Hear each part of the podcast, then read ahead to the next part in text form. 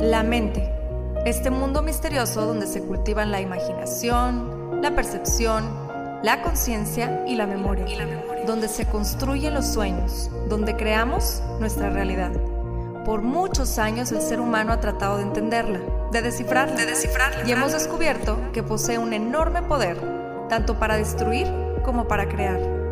En este podcast encontrarás diferentes métodos, ideologías, entrevistas, historias y meditaciones guiadas, todo relacionado al entrenamiento de la mente, para convertirte en el creador consciente de cada segundo de tu existencia. Yo soy Pau Arroyo y esto es Mind Boss. Y esto es Mind Boss. Bienvenidas y bienvenidos a un episodio más de Mind Boss. Gracias por acompañarme como cada miércoles en estos episodios que enriquecen no solo nuestra vida, sino nuestra mente y todo lo relacionado a ella, tomando conciencia de la gran capacidad que tenemos para ir creando nuestra realidad. ¿Cómo? A través del permitirnos conocer nuestra mente y con el tema de hoy lo vamos a conocer aún más. Nosotros, los seres humanos, tenemos un gran obstáculo Nacimos con un aparato asombroso dentro de nuestras cabezas que se llama el cerebro. Nuestro cerebro es poderoso, es capaz de crear más conexiones entre sus neuronas que átomos en todo el universo. Imagínense eso, su potencial es increíblemente enorme, ¿no? Sin embargo, nuestro obstáculo es que no nacemos con un manual de nuestro cerebro. No nacemos y alguien nos explica cómo se usa y el poder infinito que tiene. Nacemos y nos topamos en esta vida con este cerebro, el que nos tocó, ¿no? Sin tener la más mínima idea de cómo es que funciona. Y vamos por la vida como recién nacidos que se encuentran atados dentro de una cabina de un avión de combate. Y seguimos presionando botones al azar y preguntándonos por qué estamos perdiendo altitud y por qué nos dirigimos hacia un accidente inminente. La realidad es que tu cerebro es tuyo para controlarlo, o como me gusta más decir, dominarlo. Pero si no lo haces, si asumes que el cerebro manda y que puede hacer lo que le plazca, se convertirá en una espiral de negatividad y se convertirá en una fuerza que te arrastra hacia abajo y te mantiene atascado o atascada en lugar de ayudarte. Somos dueños de nuestro cerebro y es necesario que comprendamos que somos nosotros quien decide. Y sí, muchas veces es difícil comprender y digerir esto porque al comprender que tú tienes el poder de decidir, comprendes también la gran responsabilidad que esto implica.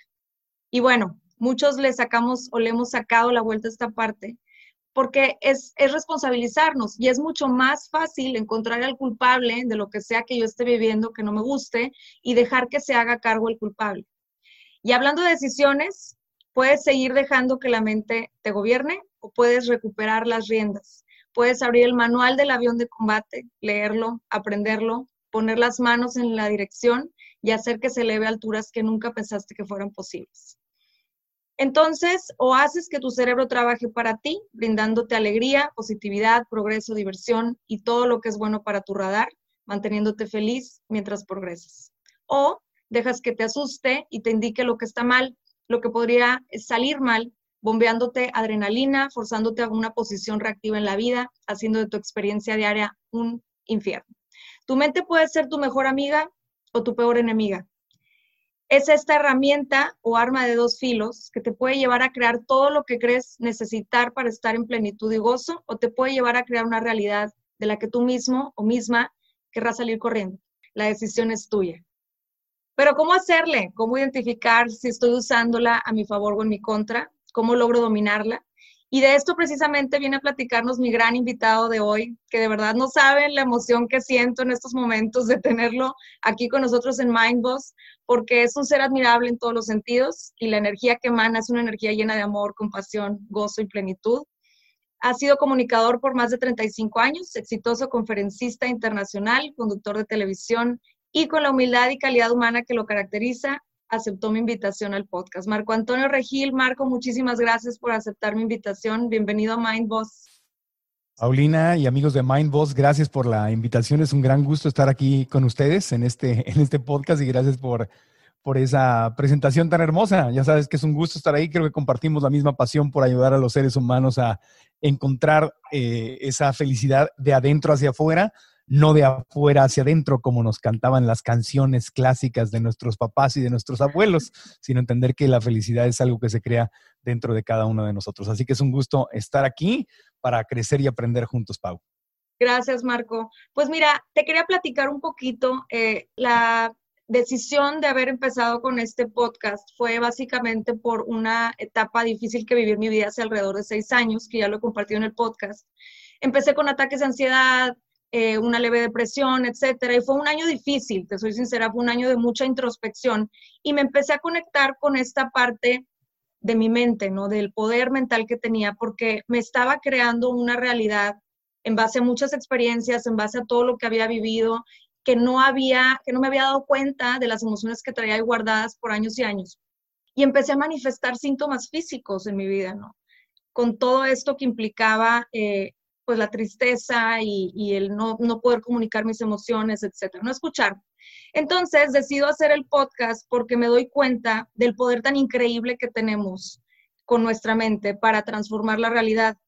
Y de estar acurrucada en mi cama pensando en todo lo que podía salir mal, en mi vida, sumergida en una tremenda depresión y con un miedo increíble al futuro, hoy estoy aquí, ¿no? Grabando este podcast contigo. Entonces, logré transformar mi realidad de una manera increíble gracias a esto, ¿no? Gracias a la transformación que se logra con el entrenamiento mental. Y bueno, me gustaría que nos platicaras un poco esto. Eh, me gustaría saber cómo fue que tú te diste cuenta, Marco, que la mente es tan poderosa y cómo fue que te transformó a ti.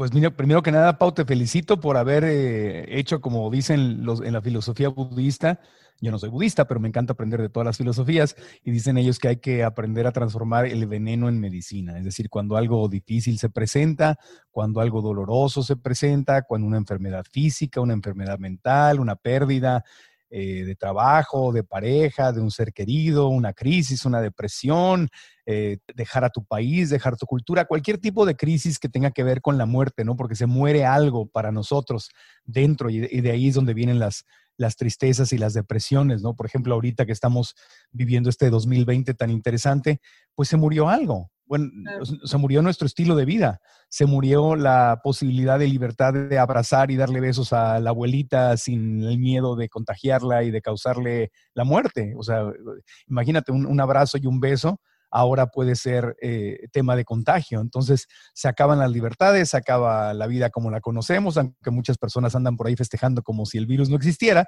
pero de todas formas, la amenaza está ahí. Entonces, ya no es el mismo mundo que teníamos y que vivíamos y entonces se muere. Al morirse ese estilo de vida, pasamos por un duelo. Y es el mismo duelo que se pasa con un divorcio, cuando se muere un familiar, cuando pierdes tu trabajo, pierdes tu negocio, o cuando pierdes tu estabilidad, cuando caemos en una depresión por cualquiera que sea la razón, lo que estamos perdiendo es nuestra estabilidad. A veces se pierde esa, esa chispa dentro de nosotros, esa motivación por levantarte y seguir adelante. Entonces, cualquiera, cualquiera que sea tu pérdida, a la gente que está escuchando este podcast, cualquiera que sea tu pérdida, eh, debes, te conviene entender que es normal que al sentir cualquier tipo de pérdida como la que tuviste tú, Pau, que te llevó a una crisis como la que he tenido yo, eh, es normal que pases por una, por una depresión, por una tristeza.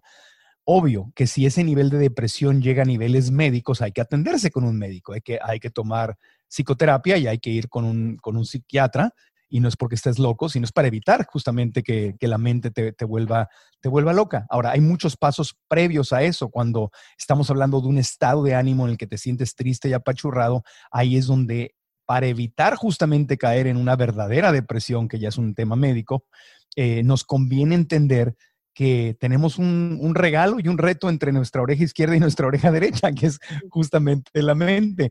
Y la mente eh, suele, cuando no está entrenada, es cuando suele agravar las cosas. Una cosa es el problema que estoy viviendo y otra cosa es la historia que me cuento sobre lo que estoy viviendo. Y normalmente la historia que estoy viviendo es mucho más dramática, es mucho más fatalista, es mucho más horrible, eh, más peligrosa que lo que está pasando en la vida real. En el 99, 98, 99% de los casos, la historia que te cuenta la mente sobre lo que podría suceder es la fuente eh, principal del sufrimiento, no realmente lo que está pasando. Entonces, cuando la mente no está entrenada, le agrega sufrimiento innecesario a lo que ya es difícil y estamos pasando. Y tu pregunta era, ¿cómo te diste cuenta? Pues justamente así, cuando empecé a leer, cuando empecé a ir a talleres, cuando empecé a meditar, cuando empecé a escuchar esta idea de que había la posibilidad de que lo que mi mente me estaba diciendo no era necesariamente la, la verdad. Hay un libro muy bueno de Viktor Frankl que se llama El hombre en busca de sentido, que es un clásico de la, gente que nos gusta el desarrollo personal y la psicología. Si no has leído ese libro, léelo. Es la historia de un eh, psiquiatra judío que cae en un campo de concentración en el peor infierno que te, no sé, no sé qué tan fuerte esté tu infierno en este momento con el virus, pero créeme que el, holocausto caer en un, cambio de, un campo de concentración nazi como judío, perder a tu familia, perderlo todo, no se compara con lo que puedes estar viviendo en este momento, aunque ahorita puedes estar pasando por algo duro.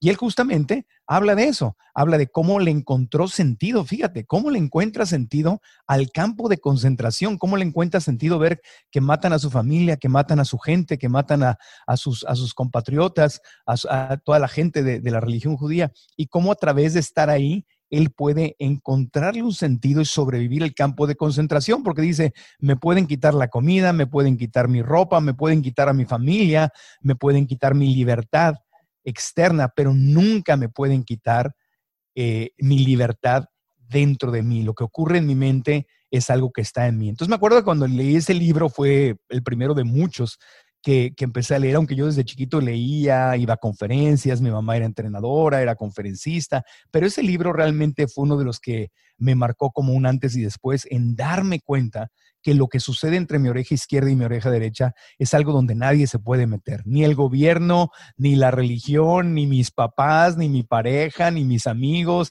ni mis enemigos, entre comillas, nadie, ni la, ni la gente que más me quiera destruir puede entrar ahí y el único que se puede autodestruir soy yo. Sí, es un libro básico, ¿no? Yo creo para, para la vida de todo mundo porque da mucho sentido en todo lo que platica Víctor Frank.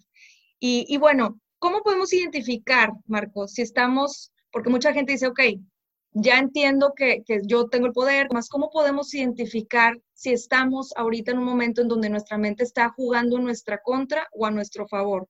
Es que es este tema de entender que la mente es la herramienta más poderosa que tengo en el mundo físico, no es solamente un tema de entenderlo a nivel racional, es decir, ok, entiendo la idea, ok, pero lo que tienes, para realmente entenderlo, tienes que vivirlo. Entonces, el primer paso es abrir tu mente, decir, ok, a, voy a jugar con esta idea, con la posibilidad de que lo que ocurre en mi mente solamente yo lo puedo manejar y que es la herramienta más fuerte que tengo. Ahora, para realmente entenderlo e ir a los siguientes pasos, hay que experimentarlo. ¿Cómo lo vas a experimentar y cómo lo vas a manejar? Observando. Entonces, lo primero que tienes que hacer es desarrollar una observadora o un observador dentro de ti que es capaz de, en forma neutral o en la forma más neutralita posible, para que no pierdas el control y puedas realmente observar, es como si tuvieras una cámara que está retratando lo que sucede.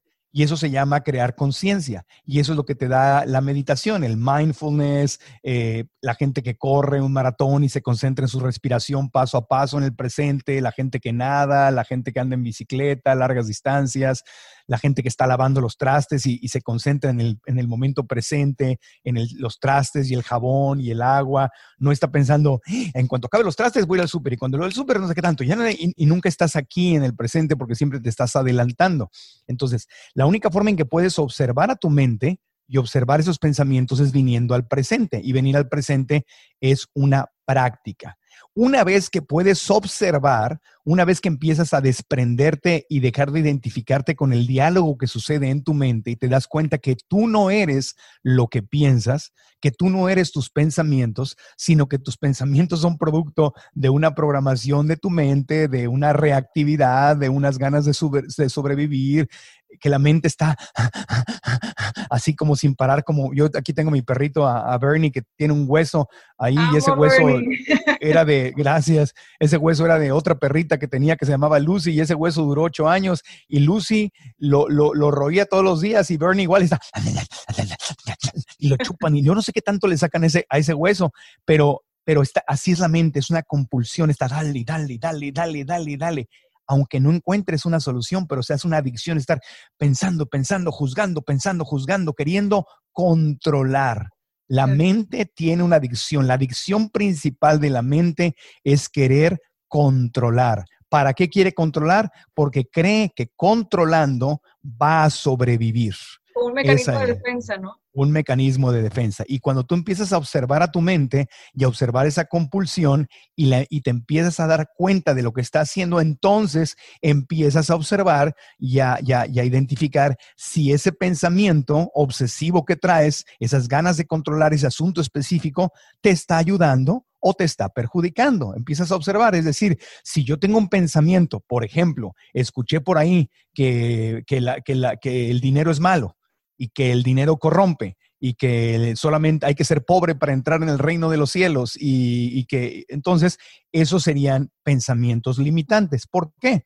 ¿Por qué limitantes? Porque se está estableciendo un límite. Lo que estás diciendo es, tengo que ser pobre para irme al cielo. No, eso es limitante. Y entonces cuando tú te das cuenta de que tienes ese pensamiento, ¿qué tal si intento otra cosa? ¿Qué tal si intento identificar en mi diccionario qué es el cielo, qué es el dinero y darme cuenta que no es verdad, que hay gente buena con dinero y sin dinero. Y hay gente, no quiero decir mala, pero enferma o, resentida o que ha sufrido mucho y no sabe cómo manejarlo y está haciendo cosas feas, digamos, desagradables, con dinero y sin dinero. Porque yo no sé tú, yo conozco a gente de mucho dinero. Claro que hay un montón de corruptos y trans, así, pero conozco gente con mucho dinero que tiene su vida dedicada al altruismo. Y conozco gente sin dinero que hace cosas horribles. Y también conozco gente sin dinero que hace cosas hermosas. Entonces el dinero no es un factor que determine si la persona es buena o es mala, o si me conviene estar o no estar con esa persona. No es, no es el dinero, es a lo mejor sus principios, sus compromisos espirituales, que, para esa persona, cuáles son sus valores. Pero entonces y entonces puedo ver, ah, ese pensamiento de que tengo que ser pobre para que Dios me quiera o tengo que ser pobre para ser bueno, es un pensamiento limitante y entonces lo puedo eliminar porque entonces en ese momento específico mi mente se está portando como mi enemiga. Porque si mi mente me dice que el dinero es malo y yo quiero ser bueno, por decir algo, por hablar en términos del ego, del malo y bueno, entonces yo voy a decir, ¡Ah! entonces no voy a querer dinero porque el dinero es malo, el dinero es el diablo, el dinero me va, me va, me va, me va a llevar a la corrupción, ¿no? Entonces, ¿qué haces? Hablas con tu mente como hablarías como un niño chiquito y le dices, a ver, mi rey, mi reina hermosa, chiquita, no, no pienses eso, mi vida. Eh, el dinero no es el problema, el problema es la falta de educación espiritual, la falta de educación emocional, la falta de sanar tus dolores. Y buscas un ejemplo de alguien que sí tiene dinero y que admiras. Y la mente te dice, no, es que eso no existe. Claro que sí existe. Entonces tienes que empezar a reflexionar y encontrar. Yo conozco a mucha gente que, viene de familias de, mucho dinero. Fernando Landeros, por ejemplo, presidente de la Fundación Teletón, que es mi amigo, lo quiero toda la vida. Podría andar, podría andar este, esquiando y viajando y en Tulum y en Aspen toda su vida. Ya está metido creando centros de rehabilitación y, partiéndose el lomo para, para ayudarle a la gente que más lo necesita y él, eh, entonces y, él está dedicado a eso. Entonces busco un ejemplo de algo que me amplíe mis posibilidades y dejo ese ejemplo limitante a un lado y entonces empiezo a reprogramar mi mente para que mi mente no sea mi enemiga y sea mi amiga. Claro, hay una lección que aprender. Si quiero crear dinero y que el dinero no me corrompa, entonces al mismo tiempo que desarrollo mi educación financiera, voy a desarrollarme espiritualmente, voy a desarrollarme emocionalmente,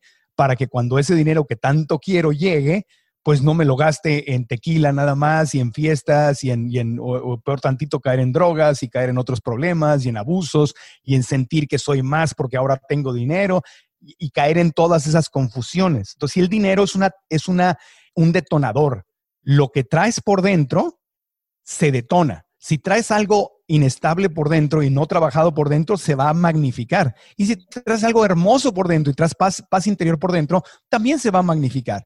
Pero entonces te quitas ese pensamiento de que el dinero es malo. No, el dinero solamente es como una lupa que permite que se vea lo que traía ya por dentro. Entonces ahí, número uno, ¿qué hicimos? Nos dimos cuenta que todo lo que me dice la mente no es verdad y que yo tengo la capacidad de observar. Número dos, me puse a observar la mente, me puse a observar mis pensamientos y identifiqué uno que a lo mejor va en contra de mis sueños, que es el tema, es un ejemplo, ¿no? El tema del dinero.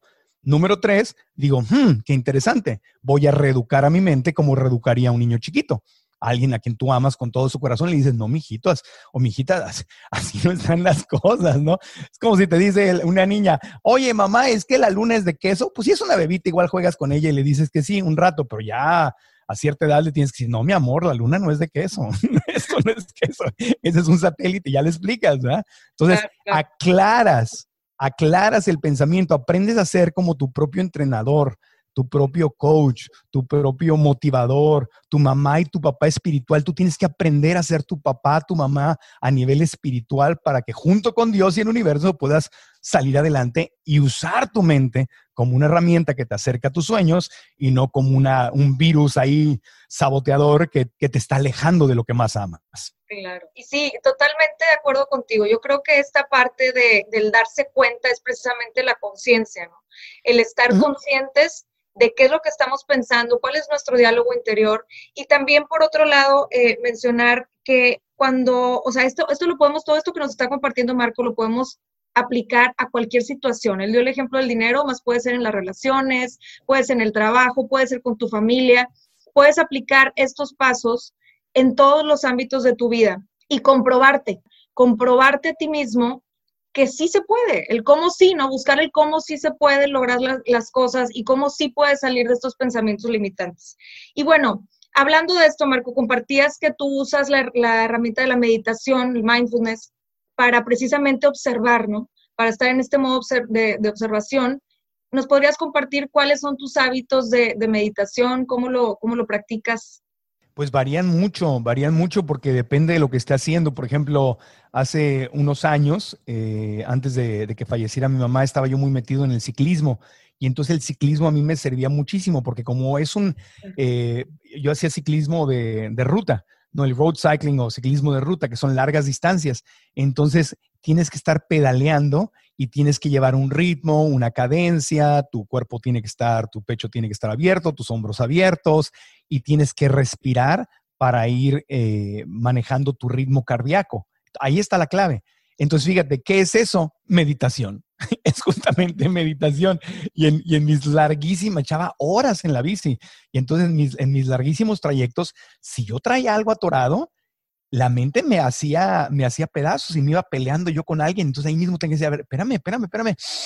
Y empezaba como literalmente cuando traes un problema en la mente, cuando te estás peleando con alguien, cuando escuchaste algo que te molestó y empiezas así, ¡Ah! ¿cómo me dijo eso? Mendigo perro infeliz, va a ver, y ahora, ahorita que le diga, o, empiezas a recrear un pleito que ya tuviste, una discusión que te quedaste así como carita de, pececito, así con la boquita abierta y no, no supiste ni qué contestar, así como, ¡Ah! no puedo creer que me dijo eso y te quedaste así sin saber qué hacer como una hora después o al día siguiente empieza, la mente es muy chistosa, empieza, ah, le hubiera dicho, y entonces empiezas a pasar la película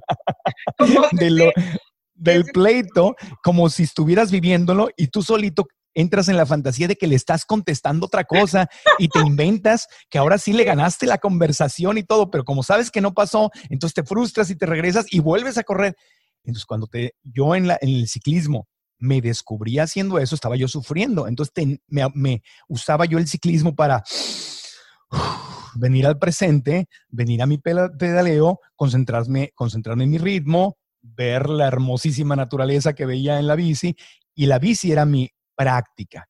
Entonces, durante años que estuve haciendo el ciclismo y lo extraño mucho y quiero regresar, el ciclismo era mi práctica de meditación.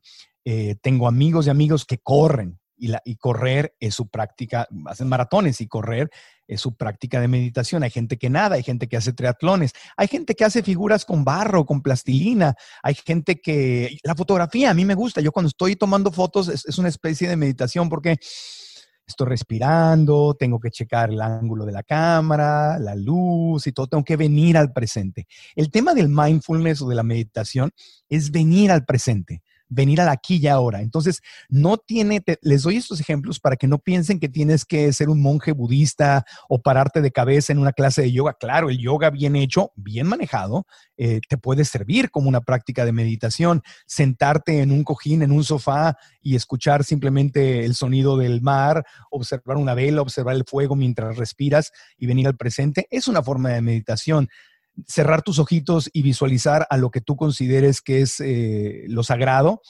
Quienes son, quienes creen en Jesús, pues piensan en Jesús, o en la Virgen, o en la Madre Naturaleza, en Pachamama, en el universo, Buda, lo que quieras, lo que tú creas, te concentras y puedes decirle a esa parte sagrada, incluso tiene que, puede ser a ti mismo, puede ser a tus abuelos, a tus papás si ya no están aquí, o aunque estén, le puedes decir gracias. Y en cada respiración nada más inhalas amor y cuando exhalas dices gracias.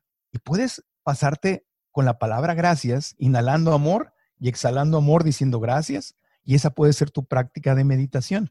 Entonces, la práctica de meditación puede cambiarse, puede adaptarse. Si trabajas en un restaurante y estás en la cocina o eres mamá o papá y te ponen a lavar los trastes, pues entonces cuando lavas los trastes, sientes el agua, sientes el jaboncito y estás presente, lo lavas bien y, vienes al presente. Entonces, mi práctica de meditación ha ido cambiando. He practicado la música sagrada, la respiración, la, caminata, eh, la bicicleta, observar una vela. Y cuando viví en California, pues me iba y me sentaba frente al mar y las olas, entonces era como que cada ola era como mi respiración. Entonces, hay un montón de maneras de meditar y el tema es que tú vayas adaptando tu práctica al momento que tengas y lo que te funcione. Y hay cientos o miles quizá de formas de meditar. ¿Cuál es mejor? La que a ti te funcione. La que a ti te funcione. Siempre y cuando no estés meditando con un pensamiento destructivo. Si estás pensando que eres culpable, entonces, no es eso científicamente está comprobado que no te funciona. O sea, si tú dices, soy un pecador y soy culpable y yo me he equivocado, perdón Diosito, es que no valgo nada. No, eso no es meditación y eso está comprobado científicamente que no te produce nada bueno. En cambio, si tú dices, gracias, gracias porque tengo agua, gracias porque tengo un techo, Gracias porque tengo a mi perrito. Gracias porque tengo Wi-Fi y puedo escuchar un podcast. Gracias por el cafecito de la mañana. Gracias porque tengo una camita. Gracias por porque es de día y puedo ver la luz. Hay tanta gente que no puede ver o puede escuchar. Gracias. Y, eh, y te concentras en dar gracias. Eso es, está comprobado que científicamente que te levanta tu estado de ánimo y te ayuda Tú compruébalo, no me creas a mí, no le creas a nadie, tú compruébalo, ve cómo te sientes cuando te concentras en venir al presente y agradecer lo que tienes y ve cómo te sientes cuando tu mente se enfoca en pelearte con el político, con el primo que votó por el otro partido, por la otra religión, por el equipo de fútbol distinto y yo estoy bien y tú estás mal y te voy a decir. Y, y, haz una bitácora y así pon en un diario hoy me peleé, es más, sal hoy me voy a enojar con todos y me voy a pelear con todos. Está bien, nomás digo, no te metas en problemas porque puedes parar en la cárcel, pero quieres andar, quieres andar en el logro, pues métete en el logro, pero documenta cómo te hace sentir el logro. Y luego otro día intenta respirar y aceptar y documenta. Y oye, el que mejor te sirva, no me hagas caso a mí si tú eres feliz siendo el ogro y te gustan las gastritis y las colitis y, este, y la acidez estomacal y, quieres, este, quieres sentir tu corazón así que se acerca al paro cardíaco y quieres que, tu cuerpo no pueda digerir porque está así tenso todo el día y no pueda digerir los alimentos y haz todo lo que tengas que hacer para darte cuenta que es lo que funciona mejor.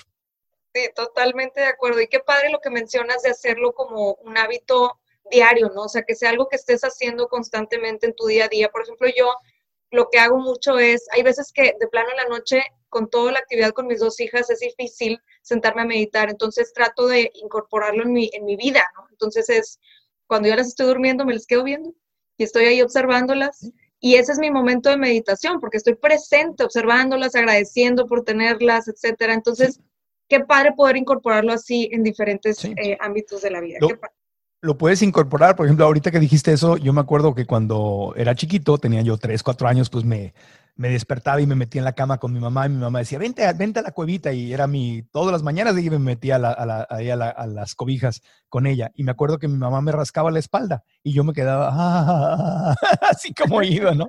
Mientras me rascaba la espalda. Eh, para mí, sin yo darme cuenta, no era solamente el toque de mi mamá, sino que todos mis sentidos venían a su, a su mano en mi espalda. Entonces, ella, sin darse cuenta, no creo que fuera a propósito, me estaba haciendo meditar. Me explico porque yo venía al presente, se me olvidaba todo. Es como mi perrito que se tira boca arriba para que le rasca la, panza y se le sale la lengua y empieza a babear y veo, las caras que hace así como. Ah, ah".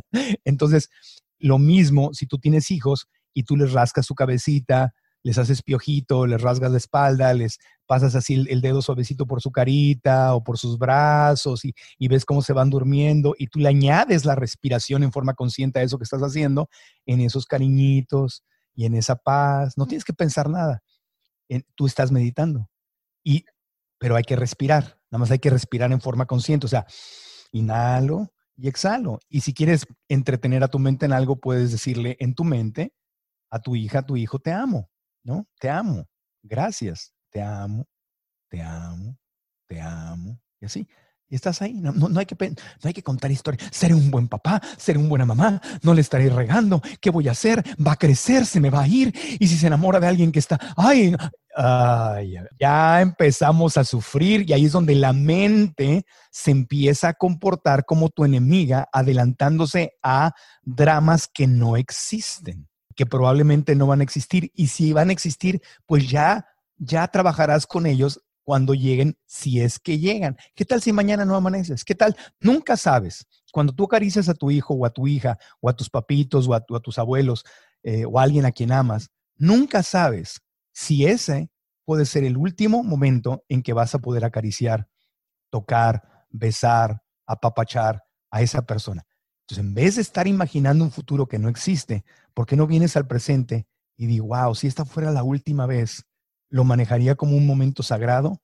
Claro que es un momento sagrado, sea o no sea la última, pero no sabes. ¿Por qué pretendemos que sabemos lo que viene si no sabemos? Nadie dice, yo creo que mañana ya no amanezco, yo creo que mañana me da un paro cardíaco, mañana voy a chocar o mañana, pues, una bala perdida o lo que sea, ¿no? Yo creo que mañana. Entonces, ¿cuándo has oído a alguien que nadie, a menos que tengas una enfermedad terminal, que esa es una de las bendiciones, fíjate, una de las bendiciones de, de, cuando te toca despedirte del mundo con un cáncer o con alguna enfermedad de largo plazo y que sufres mucho, tienes la oportunidad de reflexionar y de despedirte.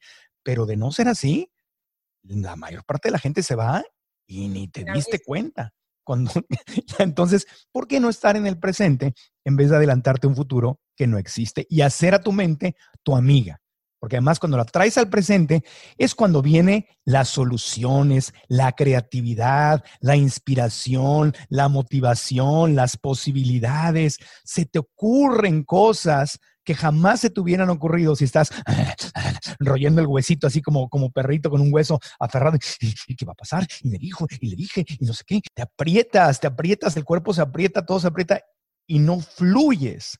Y la, y la fíjate qué, qué irónico, la mente cree que apretándose y controlando y enojándose y preocupándose va a sobrevivir y es todo lo contrario. Es todo lo contrario. Cuando tienes que soltarte para fluir, aceptar y fluir para encontrar las soluciones a los problemas que estás teniendo que puedes tener. Entonces, a menos que estés frente a un oso que te va a comer o a una serpiente que te va que te puede picar, entonces sí te petrificas, dejas de respirar y haces como que estás muerto para que no te coman o para que piensen que, ya estás muerto. Pero excepto en ese caso, que es para lo que está entrenada nuestra mente, excepto en ese caso, no te conviene dejar de respirar, sino al contrario, respirar conscientemente. Y eso es el mindfulness, o sea, venir al presente y respirar conscientemente en donde estés, barriendo, trapeando, haciendo números, haciendo comida, yendo al mandado, llevando a los hijos a clases, en donde estés. Y lo que estés haciendo, incluso enojándote, hay que estar conscientes y darnos cuenta de cómo nos En el momento que te enojas y dices, estoy enojándome, en ese momento te dejas de enojar porque ya te diste cuenta. en el momento que le pones la etiqueta y dices, wow, estoy perdiendo el control, ahí ya creaste conciencia y tu enojo va a ser menor porque ya te diste cuenta. Los peores enojos pasan cuando estás inconsciente y cuando, ah, ah, y no te, y no, no te estás dando cuenta de lo que estás haciendo. Qué grandes lecciones nos estás dejando. Estoy segura que todos los que nos escuchan se van a llevar mucha información importante para aplicar en su vida. Ya nada más por último, Marco, no sé si tengas algún curso en puerta que nos quieras compartir a todos los que nos escuchan. Pues sí, claro que sí. Tenemos, si van a marcoantonioregil.com, que es mi, es mi sitio oficial de internet, ahí tenemos una clase gratuita que se llama justamente Descubre si tu mente es tu amiga o es tu enemiga. Así que para todos los que quieren aprender más, si este tema les gusta y quieren aprender más, vayan a marcoantonioregil.com, se inscriben, es gratis, la pueden ver en su celular, en su tablet, en su computadora, la pueden ver hoy, mañana. Ahí te inscribes y ahí profundizo más justamente y les cuento una historia muy, muy, muy personal, no para que conozcan mi historia, sino para que te veas reflejado y digas, ah, seguramente de lo que te voy a contar, algo te va a recordar de ti y a veces así aprendemos, como cuando vemos una película y aprendes y dices, eso me pasó a mí, o eso me pasó, me identifico, o yo no quiero que me pase eso. Entonces, en esa clase te cuento una historia muy personal y te y te platico cómo le aprendí a dar la vuelta a mi mente y además al final de la clase les platicamos de nuestro, tenemos un curso en línea que se llama Alcanza tus sueños, donde justamente ahí todavía más profundizamos en el tema. Entonces esta clase gratuita está en marcoantonioregil.com, la han visto ya más de 300 mil personas desde que la lanzamos en marzo y estoy muy feliz por eso. Y en nuestro curso en línea que se llama Alcanza tus sueños ya estamos festejando a más de 10 mil estudiantes que están ahí transformando su vida y sus mentes un pasito a la vez. Eh, y ahí está, pero pero ¿cómo entras al curso? La clase es gratis, la tomas y si te gusta lo que viste ahí, ahí al final hay una, hay una oferta para el que se quiera unir. Y ahí, entonces, marcoantonioregil.com, te inscribes, es gratis y ese es el, el primer paso para aprender y profundizar más. Bueno, pues ahí lo tienen, Marco. Muchísimas gracias por acompañarnos por aceptar mi invitación a Mindbus. Y gracias a ustedes por escuchar. Los veo en otro episodio de Mindbus.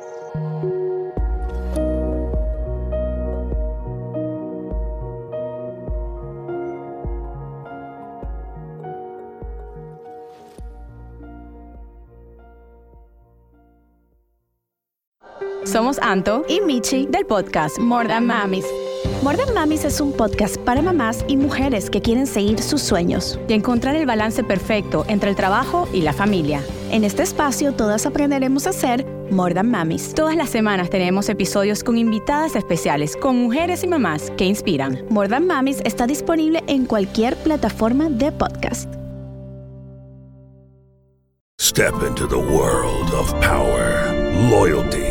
And luck. I'm gonna make him an offer he can't refuse. With family, cannolis, and spins mean everything. Now, you wanna get mixed up in the family business. Introducing The Godfather at Choppacasino.com.